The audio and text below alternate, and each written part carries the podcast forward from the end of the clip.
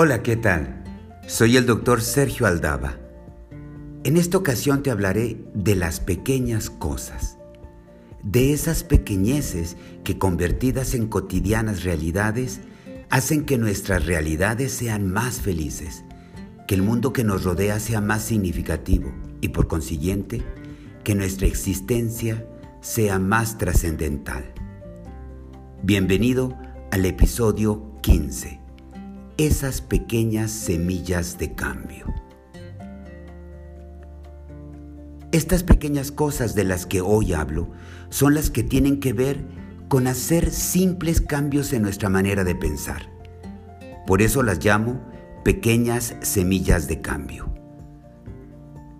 Hay un fenómeno al que llamo el estado mental erróneo que sucede cuando insistimos en pensar que algo es una cosa diferente a lo que realmente es. Por ejemplo, imagínate que estás comiendo una toronja, pero tu mente insiste en verla como una naranja. ¿Qué sucede? Evidentemente hay una distorsión que te lleva a estar escupiendo cada vez que intentas comer un gajo. Luego de un buen rato, finalmente te dices, oh, esto es una toronja y no una naranja. Entonces comienzas a saborear cada gajo, sin estar escupiendo cada rato. Es muy difícil disfrutar una toronja cuando lo que tenemos en la mente es una naranja.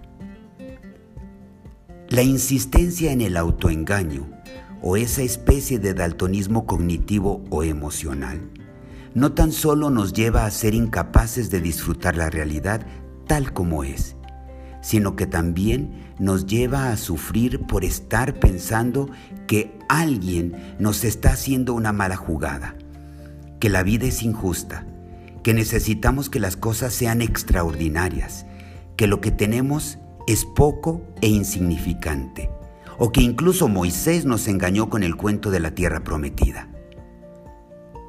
La manera en que pensamos puede cambiar nuestras vidas, puesto que nuestros pensamientos nos ayudan a disfrutar las realidades, incluso esa terrible toronja. Es decir, si tenemos una sana manera de pensar, de percibir el mundo, eso nos puede ayudar a cambiar nuestras vidas radicalmente. Atención, Fíjate bien que he dicho que nuestra manera de pensar tiene un impacto en nuestras vidas. Yo no voy por esa fantasía de que tus pensamientos crean la realidad. La realidad está allá afuera. La toronja sigue siendo la toronja y no por mucho que te digas ya lo decreté, es una naranja, la toronja acabará convirtiéndose en naranja. Eso no sucede te propongo algunas situaciones. La primera, no estoy nervioso, ¿o sí? ¿Te ha sucedido que justo cuando estás a punto de salir a escena, por ejemplo, para hacer un examen, hablar en público, enfrentar un reto, te sientes tan nervioso que los demás te dicen, solo relájate? Para mí, esto es algo realmente imposible. Piensa en esto. Cuando estás nervioso, tu corazón late a mil, tu piel está sudorosa y pegajosa, tu respiración es superficial y tus músculos están tensos como piedra. Así que imagínate que detener este estado tan acelerado es casi una orden imposible de cumplir. Entonces, la solución no es pasar de nervioso a relajado, sino de nervioso a emocionado. Cuando estamos emocionados, también nos sentimos acelerados. El corazón, la piel, los pulmones y los músculos están tal como hace rato los describí. ¿Cuál es la diferencia entonces? Nuestra manera de pensar. La clave está en la manera en que valoramos lo que nos sucede y lo que puede suceder. En lugar de valorar nuestras experiencias como terribles, bien podríamos pensar en que las cosas saldrán bien, en que algo interesante está por suceder. No puedo evitar estar nervioso antes de iniciar un curso o al momento de grabar este podcast. Todo mi cuerpo se acelera, especialmente la sudoración. Casi dejo un charco en el lugar donde estoy. Sin embargo, puedo reconocer que estoy emocionado, que ya no puedo esperar más a hablar de aquello tan importante que quiero transmitir y que seguramente habrá muchos que aprenderán. Entonces, te comparto la siguiente recomendación. La próxima vez que estés previo al escenario y te sientas nervioso, prueba a decirte, no estoy nervioso, estoy emocionado. No se trata de pensar en lo que saldrá mal, sino en poner toda mi energía en lo que saldrá bien. La segunda, ¿tengo confianza o no? Seguro que también te ha sucedido estar extremadamente inseguro antes de una cita, sea de trabajo o amorosa. Tú escoge, a mí ya se me acabaron las opciones. Obvio que no faltan los bien intencionados que te dicen, no te sientas inseguro, ten confianza.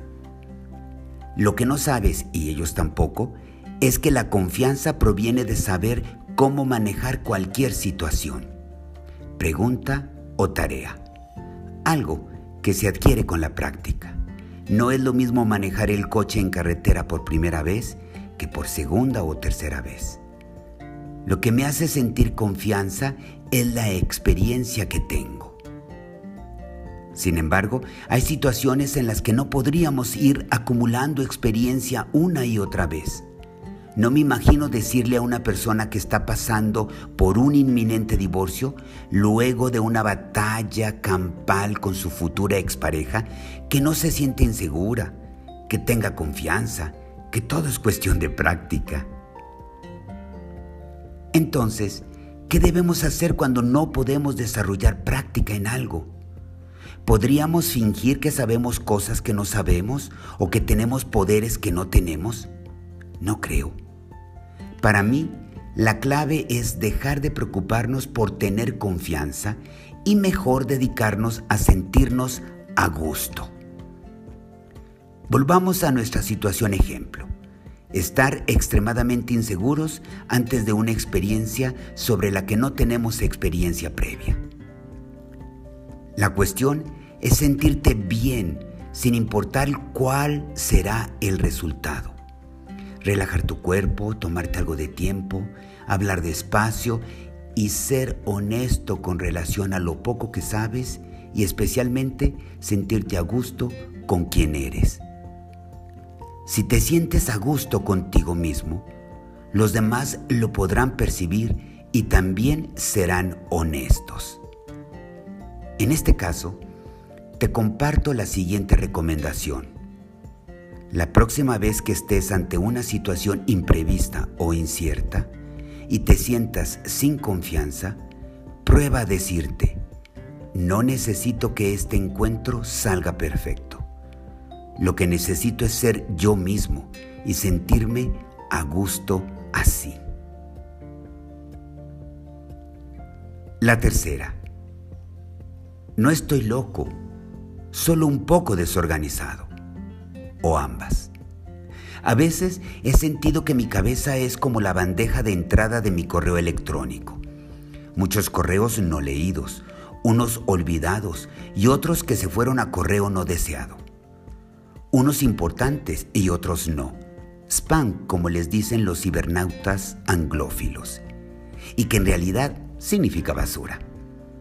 Esto me sucede especialmente luego de unas vacaciones, de una enfermedad o de un tiempo simplemente abarrotado por las muchas tareas que quisiera hacer y no hago.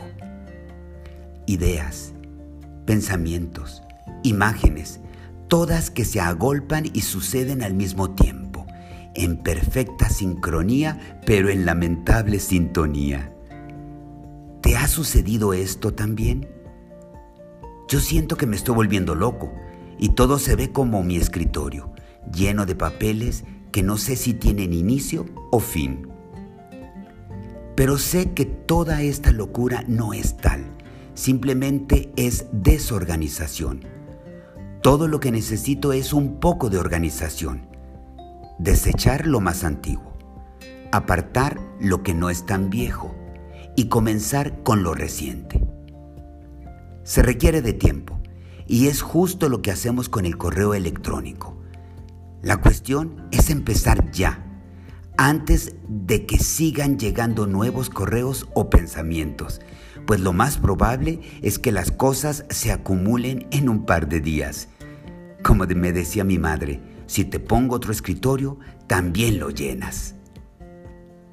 Aquí te comparto la siguiente recomendación. La próxima vez que te sientas apesadumbrado por todas las cosas que están por hacerse, prueba decirte, lo que necesito es limpiar el escritorio, unas cosas a desechar, otras a apartar y otras más a hacer. Esto no es locura, es desorganización. Hasta aquí te dejo estas pequeñas ideas que para mí son verdaderas semillas de cambio. Como diría Friedrich Nietzsche, los que no escuchan la música creen que los que bailan están locos. Las pequeñeces, las pequeñas ideas que contienen en su realización la magia de transformarnos y transformar el mundo que nos rodea, pueden parecer nimiedades para aquellos que no escuchan la música. En lo personal, muchos suelen preguntarme cómo le hago para no parecer nervioso sino emocionado, inseguro sino confiado y a gusto conmigo mismo, con la cabeza clara a pesar de tener el escritorio patas arriba. Algunos me han pedido una especie de receta, con o sin brebajes. Y lo único que puedo decirles es que la magia sucede en las pequeñas cosas, semillas de cambio. Recuerda, reserva un momento en tu día para reflexionar cómo cuidarte, cómo mantenerte saludable y cómo ser feliz. El cielo es el límite. Vive tu vida.